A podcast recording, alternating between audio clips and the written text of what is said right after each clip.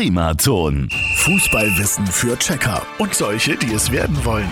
Präsentiert von Haustüren und Fensterschuler in Ebenhausen. Haustüren so individuell wie du. Heute mit der Frage, gab es schon einmal tierische Zwischenfälle während eines Spiels? Schwalben gab es natürlich jede Menge.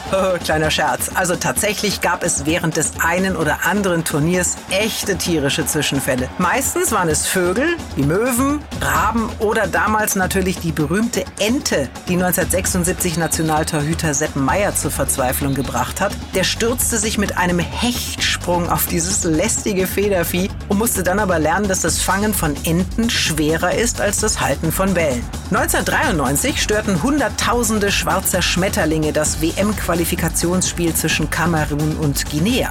Und der norwegische Nationalspieler Svein Grondalen musste in den 70er Jahren seine Teilnahme an einer Meisterschaft absagen, weil er beim Joggen tatsächlich mit einem Elch zusammengestoßen war. Elchtest einmal anders. Und morgen gehen wir an die Taktiktafel.